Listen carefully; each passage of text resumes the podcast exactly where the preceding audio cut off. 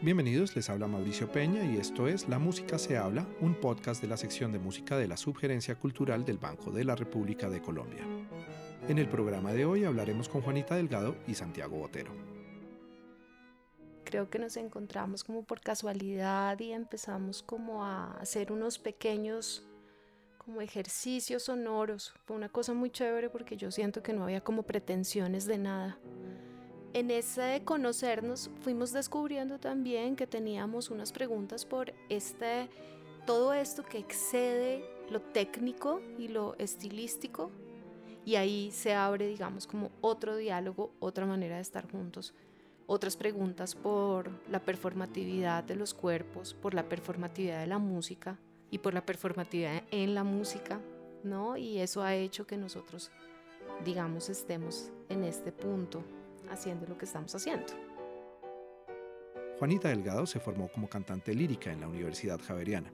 Hizo una especialización en composición y arreglos de jazz en el Berklee College of Music y la maestría interdisciplinar en teatro y artes vivas de la Universidad Nacional de Colombia. Ha trabajado con coreógrafos como el francés Javier Leroy, directores de teatro colombiano como Omar Porras o con la performer colombiana María José Arjona, así como con compositores y músicos como la argentina Aida Schwartz y su ensamble de cámara. El contrabajista, improvisador y pedagogo Santiago Botero realizó sus estudios en contrabajo jazz y clásico en el Conservatorio de Ámsterdam. Posteriormente hizo una maestría en estudios de improvisación libre en el Conservatorio de Arnhem. Es un músico activo en la escena musical colombiana con constante presencia y colaboraciones en Estados Unidos, México, Chile y Europa. Ha colaborado con diferentes músicos como Katie Duck, Peter Brutzman, Tony Malaby, Carmelo Torres, Enrique Mendoza y Ricardo Gallo. Es director musical de diferentes proyectos de improvisación libre, música experimental, punk y cumbia como Mula, El Ombligo, Los Toscos y Pérez Trío. En el programa de hoy hablaremos con Juanita Delgado y Santiago Botero acerca del proyecto Botero Delgado, un proyecto en el que encargaron la composición de obras para voz y contrabajo a diferentes compositores. Juanita y Santiago, bienvenidos. Gracias, muchas gracias. Muchas gracias, Mauricio. Encantados de estar acá. Una pregunta para los dos para, para arrancar. ¿Cómo llegó la música a sus vidas y qué les hizo tomar la decisión de dedicarse profesionalmente a esta carrera? Voy a decir algo que pareciera como, como una frase para escapar a una pregunta difícil de contestar, pero yo siempre supe que yo iba a ser cantante primero pensé que iba a ser una cantante a lo Shakira y luego, y luego me empecé a dar cuenta, digamos, del camino que quería seguir y que realmente me quería dedicar a la música no solamente como, como una estrategia de entretenimiento, sino también como un motivo de estudio permanente, ¿no? Y de indagación e investigación permanentes. Yo cuando chiquito lo que yo hacía, yo, yo, yo pintaba tenía como clases de pintura y tenía como, me dedicaba era como a eso, como, me era como el dibujo y la, la pintura, como de que tengo como uso de razón. Y mi mamá toca guitarra y canta, y yo siempre le veía hacer eso y me parecía una nota, como que me parecía algo como medio mágico, como alguien que puede, no sé, como cantar y tocar guitarra, todavía me parece un poco, como que eso es una cosa ahí como toda, como un misterio ahí y como que mm, llega la adolescencia y como que, ah, ¿qué nota el rock and roll? Sí, bueno, sí, compramos una guitarra y me compré una guitarra. Y luego vino una guitarra eléctrica y luego vino la guitarra clásica.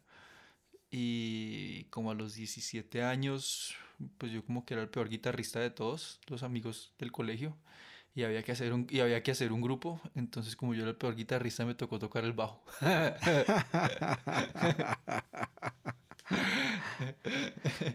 Entonces, pues por descarte, toqué el bajo. y un día, entonces, pero me, me encarreté, o sea, y sí fue como que, como que hasta ahí no lo había tomado como tan serio, o sea, había como una seriedad frente a eso, pero como, pues sí, estudiaba guitarra clásica y estudiaba solfeo y todas las cosas, pero como que no me lo tomaba tan en serio.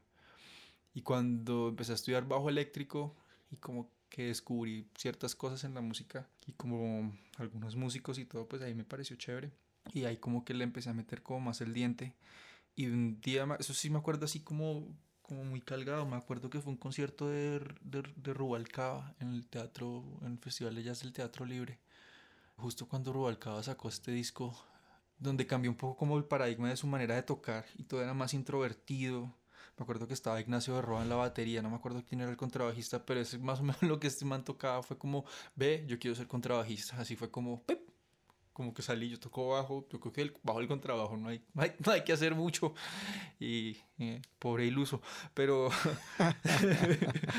pero, pero sí, así fue, más o menos. Entonces cuando salí del colegio, como que yo no tenía, yo la verdad no tenía ni idea qué quería estudiar ni qué quería hacer de mi vida. Yo creo que tal vez era como, como esos casos que, ya bueno, pues que, que me pongo a hacer nada, pues sí, como que quería, la verdad yo no quería hacer nada y, no, eso no funcionaba en mi familia. Entonces, eh, por descarte, como que lo único que me funcionaba en ese momento era la música y, dije, pues si va a hacer algo con la música tendrá que ser algo que signifique como importante y me dediqué a tocar con trabajo y ahí fue.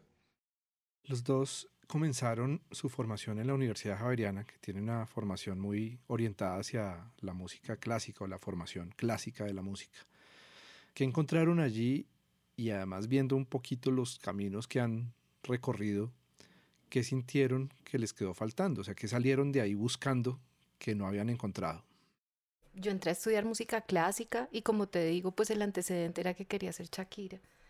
Entonces, pues así las cosas estaban un poco complicado, pero resultó que que yo descubrí que, que había una faceta mía que yo no sabía, ya dejando de, lado un poquito el chiste, eh, yo también cantaba cuando estaba en el colegio música tradicional, ¿no? Música, aires tradicionales, bailes cantados, ese tipo de cosas. Y eso continuó durante la universidad, a pesar de estar estudiando música clásica, canto lírico. Entonces yo entré a la universidad a estudiar música clásica básicamente porque, pues primero porque tenía unas ganas locas de estudiar música, nunca había eh, tenido estudios previos formales, yo entré con una voz a la universidad, no más. ¿no? Era una época en la que, en la que también había unas, eh, digamos, suerte de concesiones, porque pues, pues los estudios musicales en, el, en los colegios pues todavía no son lo suficientemente sólidos. Y mm, resultó que, que se me daba bien eso de la música clásica, sobre todo la música del barroco. Y estando en cuarto semestre más o menos, hago una audición para el maestro Egberto Bermúdez y para Juan Luis Restrepo. Y resulté, resulté la, la candidata ideal para el grupo Canto, eh, que en su momento estaba activo. Y mm, para mí ese fue un punto de giro, fue entender en la práctica musical unas formas de discurrir también en términos más digamos, filosóficos, teóricos y, prácticos, por supuesto, en la música.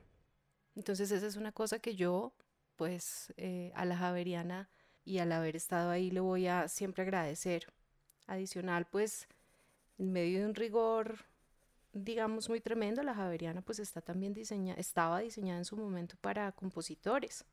Pues había un nivel de análisis y de cosas que era pues muy interesante también, muy, muy frustrante en, otros, en, otros en otros momentos, pero que a mí me aportó mucho mm, en términos de, lo, de la intérprete que yo soy.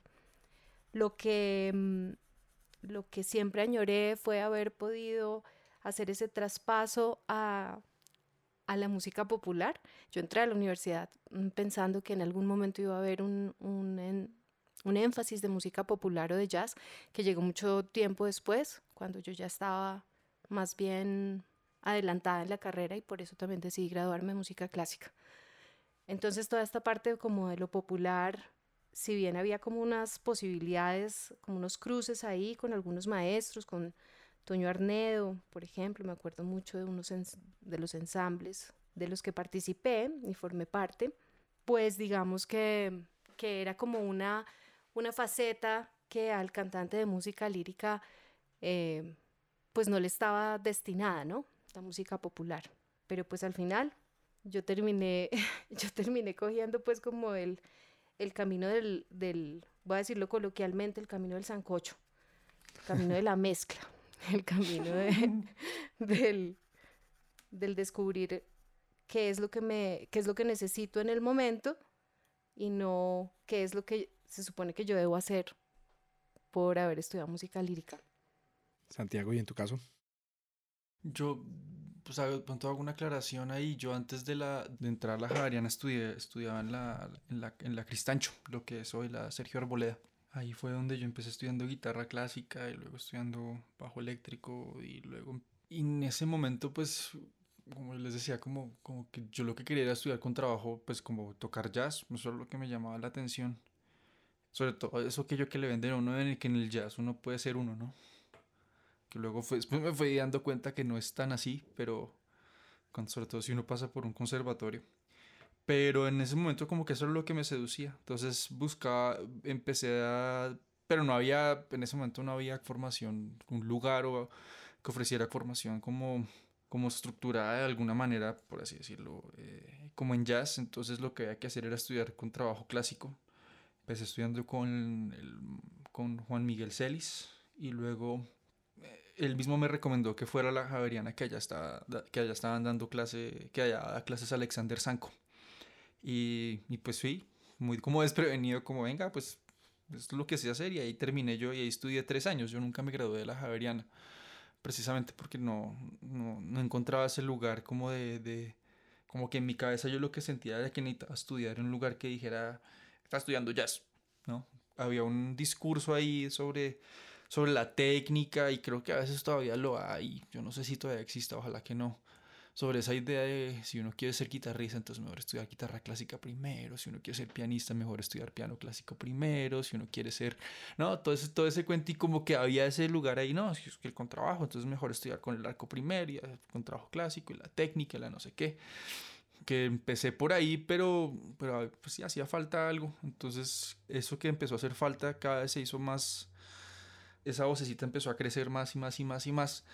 Y mm, en el 2002 yo me, pues me retiré de la universidad, me fui a, a estudiar al Conservatorio de Ámsterdam, jazz, y allá, bueno, también estudié con trabajo clásico, pero fue porque descubrí, encontré que el profesor de allá era muy buen profesor.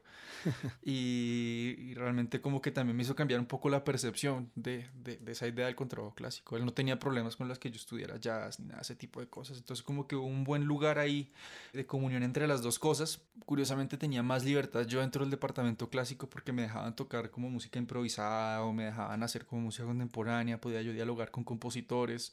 Mejor dicho, como que podía hacer lo que estoy haciendo ahora.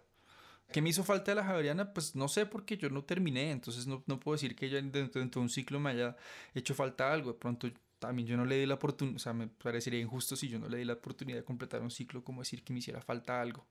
Eh, puedo decir las cosas que me aportó y que lo que no vi, digamos, cuando llegué yo a Holanda a estudiar allá, era mm, como una formación sobre, sobre la teoría bastante fuerte, por ejemplo que me ha servido, tal vez me, me, me, o sea, me, siento que me sirvió para muchas cosas, me sirvió para generar unas relaciones con gente, para conocer amigos con los que todavía toco hoy. Pues como dato curioso, yo siempre se la monto a Juanita con eso, pero ella fue profesora mía de solfeo en, en la Javeriana. Entonces, eh, entonces, claro, pues eh, lo que lo, si, si, lo aprendí a hacer bien fue por culpa de ella y si mal también por culpa de ella, carajo. Juanita, para una cantante, eh, su cuerpo es su instrumento.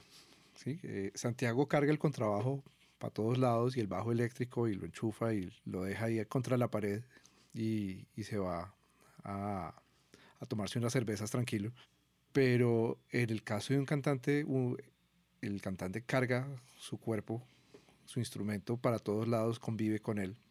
¿Cómo ha sido el proceso de construirte a ti misma como cantante y encontrar tu propia voz, tu propio estilo, darle a tu instrumento sus características? Mauricio, yo creo que tú eres muy acertado al decir que uno construye, ¿no? Un cuerpo. Lo interesante de ese cuerpo es que siempre está en construcción porque siempre está cambiando. Siempre hay una nueva manera, siempre puede haber una nueva manera de observar el propio cuerpo en función no solamente de lo que hace, sino por supuesto de lo que hace en relación con la vida. Entonces, pues ha sido un camino muy largo para mí. Yo he hecho todas las derivas posibles sin el menor miedo al fracaso. lo he puesto todo, digamos, como en una relación de búsqueda e investigación y eso también me ha llevado, digamos, a unas prácticas. No me gusta hablar tanto de método, pero sí como de unas prácticas, porque me parece que el método cierra y encorseta las posibilidades de un intérprete, mientras que las prácticas, ¿no? Este estar en una constante búsqueda permite que uno pues digamos que absorba lo que necesita en cada momento. Entonces eso, para resumirlo, ha sido pasar de estudiar un poco algunos métodos justamente sin detenerme, digamos, demasiado a quedarme en esos métodos única exclusivamente, como a pensar que el canto está intrínsecamente relacionado con lo que uno es y con cómo uno piensa, y que el músico también. Entonces, desde Kundalini Yoga y una práctica de yoga de toda mi vida hasta pues leer filósofos que hablan sobre la voz, ¿no? Como que todo eso va construyendo un marco que va así uno piense que no construyendo un sonido.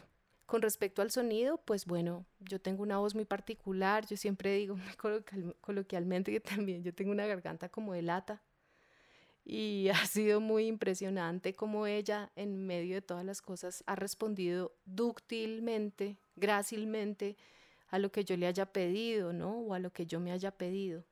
Y mm, lo otro es que yo creo que el cantante siempre está atravesado por su oficio en la vida en general y pues eso construye unos hábitos, que es lo otro que me parece importante. Hábitos como hacer ejercicio, como comer bien, como todas esas cosas que también hace que, hacen que la voz esté en uno u otro estadio, digamos. Para mí, haber pasado por la experiencia de, de ir a los festivales, por ejemplo, ayudó a construir la voz de que me interesara la música del barroco latinoamericano, pues también, pero que me interese la música, no sé, de expresión popular española, por ejemplo, también. Y luego la música contemporánea, pues ni se diga. Y así. Entonces, más que uno como que va construyendo un sonido, lo que a uno le interesa le ayuda a construir el propio sonido. Y si uno es sensible y lo deja salir, ahí aparece eso que uno podría hablar como podría decir que es como una suerte de identidad sonora. Entonces son como un compendio de cosas, ¿no? Las que he mencionado en este instante, lo que han hecho que yo en este momento sienta que tengo un, una forma de, de, decir vocalmente, ¿no? De sacar en forma de, de vocalidades lo que pienso y lo que me interesa. Santiago, en tu caso, pues creo que ha sido un proceso parecido, explorando el contrabajo, el bajo eléctrico. Siento que hay una curiosidad bien grande por géneros, por distintas músicas, distintas expresiones, pero una cosa es uno tener esa curiosidad, otra es realmente poder participar musicalmente en ellas de la manera que uno quiere. ¿Cómo has desarrollado esa habilidad? O sea, así como Juanita hablaba de, las prácticas y de esa curiosidad, esa exploración, ¿es algo similar en el caso del, bajo? ¿Cómo ha sido ese, proceso para ti? Muy parecido a lo que dice Juanita, la verdad. Ha sido como, la, como una, esa curiosidad, ha hecho que me alimente de diferentes maneras de hacer y de tocar.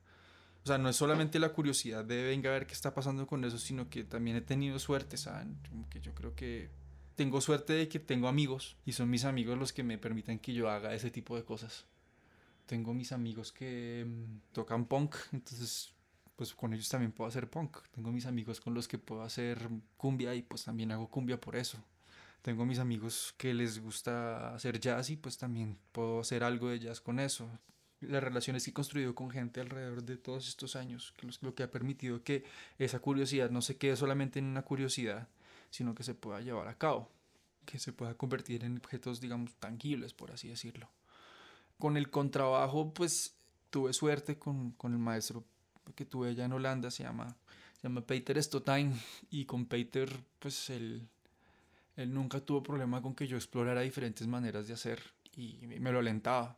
Y tal vez por eso fue como que yo le tomé tanto cariño como a la clase y como a la a, a esa manera de ver el contrabajo, de, de, ver el contrabajo como, como una herramienta, ¿no? Como, un, como eso, como lo que es, como un martillo, como, como un destornillador, como un celular, o sea, no es, es, es, lo que yo quiera hacer con él es mi cuento, ¿sí? Si yo quiero reconvertirlo en un instrumento para hacer música barroca, pues es problema mío. ¿Sí? Yo soy el que tengo que ponerme en la, en la, tarea de, elaborarlo, o para hacer música experimental, o para tocar en una orquesta, o ser solista, yo soy el que tengo que hacer eso. Y se desmitifica un poco y me parece que eso también está bueno, ¿no? Como que no es ese, como que ese romanticismo que hay frente al instrumento, que eso también me ha llevado también como un poco a veces creo que como a abusar de los instrumentos, ¿no? Como a, a maltratarlos de alguna manera, pero pues, pero pues creo que va como desde un lugar también como de, de, entender que, que, son un vehículo para, son un, son un vehículo expresivo, ¿no? Un vehículo para, la, para, lo que uno quiera, se esté imaginando. ¿En qué momento se encuentran ustedes dos, Juanita, y deciden que, que tienen que hacer música juntos? Creo que nos encontramos como por casualidad y empezamos como a hacer unos pequeños como ejercicios sonoros. Fue una cosa muy chévere porque yo siento que no había como pretensiones de nada. En ese de conocernos fuimos descubriendo también que teníamos unas preguntas por este, todo esto que excede eh, lo técnico y lo estilístico. Y mm, también coincidió mm, iban pasando los años y yo estaba haciendo la maestría en lo Nacional de Teatro y Artes Vivas y mi tesis de grado se llamó La Salvaje y la Sombra, ópera en tres movimientos para voz y contrabajo. Y claramente esta es una pieza que yo compongo para el dueto. Entonces estaban atravesadas mis preguntas de la maestría, pero pues cuando la pieza empezó a pedir otro tipo de presencia sonora y humana estaba Botero. Y ahí se abre, digamos, como otro diálogo, otra manera de estar juntos, otras preguntas por la performatividad de los cuerpos, por la performatividad de la música y por la performatividad en la música, ¿no? Y eso ha hecho que nosotros, digamos, estemos en este punto haciendo lo que estamos haciendo. Santiago, ¿qué es Botero Delgado y qué características querían ponerle a este proyecto? Ay, tengo que responder esa yo. yo le ayudo, yo le ayudo. Eh, no, mentira, sí. Eh, como yo lo siento, es que es un espacio, pues sí, palabras más, palabras menos para que se nos vuele la tapa creativamente. Yo siento que con el, con el proyecto con Juanita como que las preguntas son un poquito más amplias y diversas donde existe lo performático, donde también existen las canciones, donde existe la improvisación libre, también existe, digamos, como ese concepto de música de cámara en el que se interpretan como obras de compositores contemporáneos, como muy dentro de la dentro de esa manera de hacer de lo que es la música clásica contemporánea, por así decirlo, más allá de como de, decir que es un o sea, que hay un género o una cara específica, de este dueto. Creo que el dueto tiene muchas caras, es bastante polivalente en ese lugar. Tal vez si nos forzaran como a tener que decir en dónde se marca el, dueto, yo diría que es un grupo de, que se hace preguntas inter y transdisciplinares y que se enmarcan en lo que se puede decir como un grupo de música de cámara, de contrabajo y voz nosotros como dueto lo que queremos también es permitirnos la posibilidad que las preguntas que nos estamos haciendo, tanto en términos musicales como en términos artísticos, tomen la forma que ellas necesitan y no la que nosotros les queremos dar. Y ahí entonces es donde también empiezan otras fricciones interesantes, porque pues entonces ahí ya no es necesariamente Santiago Botero el contrabajista solamente, sino el músico haciéndose preguntas que va a resolver con su instrumento, sí o no, y de qué manera. Somos dos músicos tratando de comprender cuál es la forma que van tomando los proyectos y de manera muy porosa y muy, digamos, con una escucha muy grande, tomar decisiones con respecto a cómo estar con esos materiales sonoros, con esos materiales musicales y con esas preguntas había un concierto programado en el, Teatro Mayor. ¿Qué obras o cómo estaba estructurado y cómo estaba concebido? Anatomía de lo intangible, así se llama el proyecto, empieza justamente con una pregunta alrededor de la pluralidad de compositores y de maneras de componer en un contexto como el bogotano, por ejemplo. Y también la pregunta sobre si eso es música contemporánea o no. ¿No? ¿Qué determina que eso sea música contemporánea?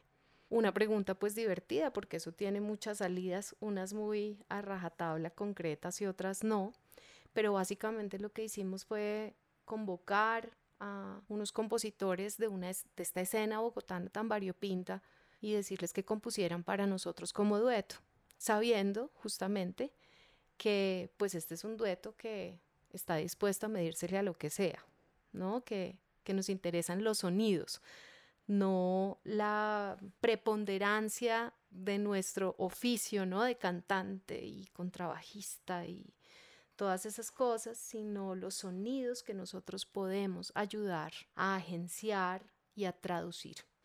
Y entonces, pues con anatomía lo que decidimos fue, aparte de esas comisiones, pues decirle a los compositores compongan como quieran y lo que sea a partir de la provocación y pregunta qué es lo mágico y lo místico para usted. Si bien son preguntas posiblemente que no tienen respuesta, era una linda forma de, de provocarlos a componer y de construir unas ficciones sonoras alrededor de ello.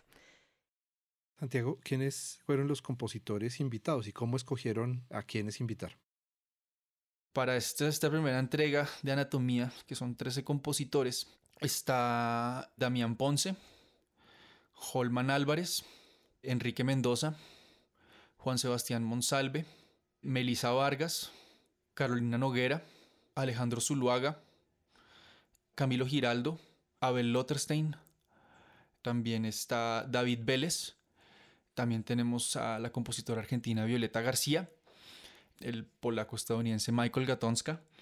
Y me está haciendo falta uno. Ricardo Gallo. Sabía que eso me Y Ricardo Gallo, sabía que eso me iba a pasar. Es que eso es lo que yo sin la lista en mano, es que eso es lo que, eso es lo que pasa, perdón, de verdad. Eh, esos son los compositores. Muy bien. Juanita, ¿consideras que Anatomía de lo Intangible es un proyecto de canciones? Yo creo que sí. Creo que el lugar de la canción es muy importante y también creo que es un concierto de, de sonidos, de una mirada a lo sonoro, atravesada, digamos, por obviamente la voz y el contrabajo. Si bien, pues la voz también se instala en el lugar de la canción de una manera radical, muy lindo. Em, aquí también lo que empieza a suceder es que la voz se vuelve vehículo para los, lo sonoro, algo que de una forma muy bella y, muy interesante, dice Pascal Quignard, de los sonidos de lo acrítico, de esos sonidos prelogos, de esos sonidos prelengua, que están antes de cualquier, digamos, intelectualización, que es un lugar que me interesa mucho. Entonces creo que sí, que son canciones y que también son, por decirlo así, que es una apología a aquello que se quiere indisciplinar de su régimen. Entonces son canciones indisciplinadas, son canciones ruidosas, son canciones inéditas en tanto están en el lugar de la pulsión del ser humano que se vuelve sonidos, sonidos vocálicos, antes que, digamos, canciones como propiamente entendemos, digamos, el género. Y así como está eso, también está esta homenaje, esta apología más bien a la canción como una forma bastante poética y concreta de expresar algo que se quiere por medio de, del canto, ¿no? Una pregunta práctica. ¿Cómo se financia un proyecto de estas características? Estos proyectos necesitan del apoyo no solamente, digamos, de una empresa como Metrónoma, que es nuestra agencia en este momento, que nos ayuda a comprender qué es lo que podemos hacer en términos muy prácticos para que el proyecto llegue al otro lado, sino también necesita el apoyo de, digamos, del sector público, porque mm, son proyectos que están diseñados para unos nichos específicos. Y eso también es importante tenerlo claro. Cómo estamos construyendo un diálogo entre los artistas y, y lo que nosotros queremos construir y todos estos agentes culturales que son los que nos permiten que establezcamos, digamos, estos diálogos. Y a partir de ahí es que empieza esta idea mixta de financiación, que es muy importante. Con Julio Mario nosotros tenemos esta coproducción. Eso significa que nosotros también estamos poniendo plata como productores artísticos de nuestro proyecto. Y en ese sentido es clave empezar a construir mayores puentes de diálogo entre, digamos, el venue, por decirlo así, esta casa que nos invita, ¿cierto? Y que nos apoya y nos dice, sí, vamos a, entrar, a dar un, una plata, un billete para que esto funcione y empezar a, a valorar en términos también de dinero todo lo que el dueto, ¿cierto? Aparte de plata está poniendo. Entonces, es importante pienso yo hacer esta reflexión con respecto a todos los aportes que de muchos lados se hacen para que realmente nosotros como dueto productor o coproductor más bien podamos ser agentes de la reunión de un gran número de personas, que es lo que Anatomía quiere. O sea, la financiación también tiene que ver con que nosotros somos un dueto, somos dos, entonces pues qué chévere, ¿no? Porque pues nosotros nos bandeamos los dos solitos y no somos una no somos una big band, ¿no? Enorme, ni, ni somos un combo gigante de personas. Pero resulta que lo que decidimos fue convocar a unos compositores, o sea, vamos en 13 compositores, más un grupo de personas que está en el lugar de la producción artística, logística y técnica de esto. Entonces vamos bajito, bajito, vamos como en unas 18 o 20 personas. Y estos proyectos necesitan no solamente de músculo financiero, que puede estar, digamos, eh, así planteado en términos de comproducción, con el venue que, no, que acoja, o con becas, o con subvenciones de algún tipo, que permita que realmente vivan. Y ahí empezamos a trabajar entonces de la mano y sería como una de las reflexiones importantes con respecto a esta digamos, a este tema de la financiación, porque para poderlo llevar a cabo, sin duda necesitamos de la mano de los gestores culturales y de los curadores de los lugares, en, digamos, a los que nosotros hemos acudido, ¿no? Y la otra parte, digamos, la, la otra cosa que sucede también con el dueto es que de todas maneras hay una política que le hemos hablado muchas veces con Santiago que tiene que ver con que para hacer proyectos grandes necesitamos tomar riesgos grandes y para eso es que necesitamos de una persona que nos dé la mano en eso que nosotros no sabemos. Esa persona es María Juliana Velázquez y metrónoma, ¿no? Es como, no sabemos hacer unas cosas, nosotros no sabemos de gestión, ¿cierto? Y de todos los vericuetos de la gestión María Juliana, porfa, ayúdanos porque se nos va a salir de la mano y necesitamos entender realmente cómo hacer que todos estos fondos, estas becas y estas posibilidades, estas platas que entran de las coproducciones, no solamente se vuelvan eficaces en términos de su ejecución, sino que necesitamos que tú traduzcas lo que nosotros estamos pensando a los términos, digamos, de la, de la gestión cultural. Pero bueno, nos metimos en unos temas que son bastante secos y arduos. Volvamos un poco a la realidad del, proyecto como tal y de lo que es este estreno en el Teatro Mayor Julio Mario Santo Amigo. ¿En qué va esto? Obviamente la, pandemia nos ha puesto a todos a, a improvisar y a ver y a, adaptarnos. ¿En qué va el proyecto Santiago? Eh, ¿Se va a hacer? Eh, ¿Lo vamos a poder ver? ¿Lo vamos a poder escuchar? ¿Cómo, cómo va eso? El proyecto ha dado muchas vueltas. Creo que todos los venues desde que desde, el 15 de marzo están como tratando de entender qué se puede hacer, qué no, cómo se cómo entender cómo estas nuevas realidades. Entonces, pues el proyecto eh, en principio iba a ser en septiembre. Eso iba a ser la, fecha inicial de, de, lanzamiento. Iban a ser dos, dos fechas dos, o sea, dos conciertos, dos fechas, cada uno con un programa diferente. Pero pues debido a la pandemia, entonces quedó como en stand-by, primero de que si se iba a hacer o no, luego se pudo hacer, ¿no? Luego de cómo se iba a hacer, entonces pasamos a una, a, que lo íbamos a hacer como, eh, pues en, en, una versión de stream, o sea, nos toca grabar y ya no tantas piezas porque no teníamos el tiempo para las 13 piezas, sino solamente 8. Eso iba a ser en octubre, pero también cambió todo. Y ahora en este momento, digamos que la única, la certeza que tenemos hoy a 21 de octubre. Digamos, como hoy a 21 de octubre tenemos la certeza, es lo que siento yo que en estos tiempos de pandemia es lo que uno cuenta al día de hoy, porque ya mañana es otra cosa. Entonces, al 21 de octubre que, que es cuando estamos hablando acá, es que esto será el, el 19 de noviembre en el Teatro Estudio del Julio Mario Santo Domingo, con la posibilidad en este momento, eh, según entiendo, de que sea em, con un aforo muy reducido para mantener la esencia de lo que, de, lo que es el, el, concierto. Si eso no se puede hacer, entonces seguramente será en una versión de stream. De las 13 piezas son 8, todavía quedan 5 que estamos entonces en el proceso de encontrarles su, lugar y su estreno el próximo año ya con más calma. Y estas 8 piezas creo que reúnen como es como una bonita muestra de lo que son eh, de, de, toda esta plétora de canciones ¿no? que, que, que, estaba mencionando antes, donde existe la canción muy canción, donde existe la canción un poco más como expandida, donde que dialoga ya con la música improvisada, donde también está ya lo más performático, eh, ya casi que tirando hacia el noise, donde está también lo performático tirando como a lo teatral, y también donde está como esa idea de música de cámara clásica contemporánea, donde también hay diálogos con, lo, con, con medios audiovisuales y con lo, y con lo escénico, y creemos que estas ocho piezas que se van a presentar el 19 de noviembre son como, como una bonita muestra de lo que es el core del, del, del, del proyecto, ¿no? como de, de, de, esta, de esta idea de anatomía. Muy bien, pues yo les agradezco mucho habernos acompañado. Eh, me encanta que algo que hablamos, si no estoy mal, fue en febrero que nos encontramos en el lanzamiento de la temporada del Julio Mario Santo Domingo y hablamos de tener esta conversación dentro del marco de nuestra franja Colombia se compone, pues la estamos teniendo.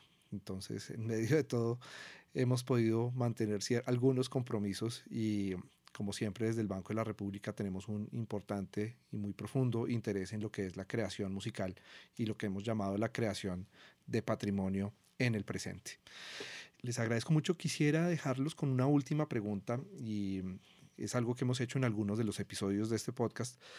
En medio de de la incertidumbre y del problema tan difícil que es para el gremio musical en este momento, la, la parálisis tan fuerte. El comentarista musical Alex Ross del New Yorker pues ha invitado a que la gente compre discos, a que la gente ayude a algún artista comprándole sus discos. Juanita y Santiago, ¿qué disco cada uno quisiera invitar a, de un artista colombiano? Invitar a nuestros oyentes a que descubran, ojalá comprándolo yo le creo mucho a, a la vida fuera del Internet. Le creo mucho a, a, sobre todo, y ahora más que nunca estoy como más convencido de que existe ese lugar fuera de la, fuera de la red y que deberíamos hacer un, un esfuerzo también como por encontrar cosas que no estén en la red precisamente porque creo que nos reivindica con, con eso, con los discos, con los objetos, con, con la relación con el otro, con el contacto humano. Yo hace un año y medio más o menos empecé un sueño que tenía por ahí como guardado, que es básicamente hacer una, un sello, un sello disquero dedicado a la música improvisada y la música experimental hecha en Bogotá. Se llama Discos Chichigua, donde se prensan discos de manera artesanal, con unas cajitas muy bonitas, con números muy limitados de, de copias físicas. Eh, en el momento el sello tiene cinco, cinco, cinco discos uno de ellos es un disco de contrabajo solo que yo eh, grabé hace como tres años. El otro es un dueto, eh, es, un dúo de María Angélica Valencia y Violeta García. Violeta es una de las compositoras que también está en Anatomía. En Anatomía eh, se llama Tortuga Alada. Luego hay un disco de batería solo eh, de Mauricio Ramírez. Es un disco increíble. Y mm, también tenemos el disco de, un disco de Quique Mendoza en trío con Sebastián López y Juan Manuel Toro, eh, grabado de, eh, en vivo en Matic Matic eh, el año pasado. Hay otros títulos que están por, por editarse y están en, en, el proceso, digamos, como de llevarse a cabo, pero lo, digamos que la invitación es que es como que existen, digamos que el, el, el, sello tiene su representación en Facebook y en Instagram, pero la música no está en las redes. Es una cosa ahí a la que yo le he apostado mucho a que la música solamente exista de, manera física. Precisamente por eso, porque quisiera como reivindicar, reivindicar ese lugar. Entonces, pues los invitaría a que compraran algo de discos Chichigua. Son esos cuatro o cinco discos, los nos encuentran por Instagram y por Facebook como discos Chichigua. No necesariamente tienen que comprar el mío, pueden comprar el de las otras personas, pero creo que ayudan a, más que la plata va directamente a los artistas, eso es otra cosa, como que es también una cosa ahí, como que no, no todos los discos, la todos, todos son para los artistas que acabo de mencionar. Entonces, pues si les interesa cómo apoyar la música experimental e improvisada, por ahora hecha en Bogotá, también como manera de archivo fue la idea de hacer este, este ejercicio, pues se lo recomiendo. Esa sería mi, mi autopromoción. Juanita, ¿alguna idea? Sí, yo los quiero invitar a comprar el libro de Curupira que se llama Palante Patra. Quimbombo es la editorial y es un libro que recopila la historia y las ideas y rememora los sonidos de Curupira y en este momento me parece que es muy importante además apoyar que se están haciendo publicaciones, o sea, ya desde el nivel editorial, que recopilan la historia de un grupo, de grupos importantes y en este caso un grupo tan importante para la escena colombiana como es Curupira. Entonces, con ocasión de, de rememorar los sonidos de Curupira, yo los invito a que compren el libro además. Fantástico. Bueno, dos recomendaciones. Santiago son como cinco realmente, pero buenísimo. Santiago y Juanita, muchísimas gracias por estar en La Música se habla y muchísima suerte con este proyecto. Felicitaciones.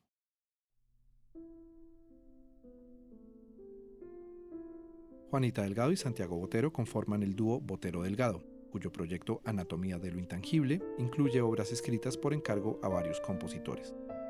Conozca la actividad cultural del Banco de la República a nivel nacional en la página web www.banrepcultural.org. Síganos en Facebook como Sala de Conciertos Luis Ángel Arango y en Instagram, Twitter y YouTube como Banrep Cultural. La música se habla es una producción de la sección de música de la Subgerencia Cultural del Banco de la República de Colombia. La música de este podcast es parte del trío Opus 32 de la compositora colombiana Amparo Ángel, interpretado por el Swiss Piano Trio, grabación que hace parte del disco Compositores de Nuestro Tiempo, volumen 2, editado y publicado por el Banco de la República. Mi nombre es Mauricio Peña, jefe de la sección de música del Banco de la República hasta una próxima ocasión.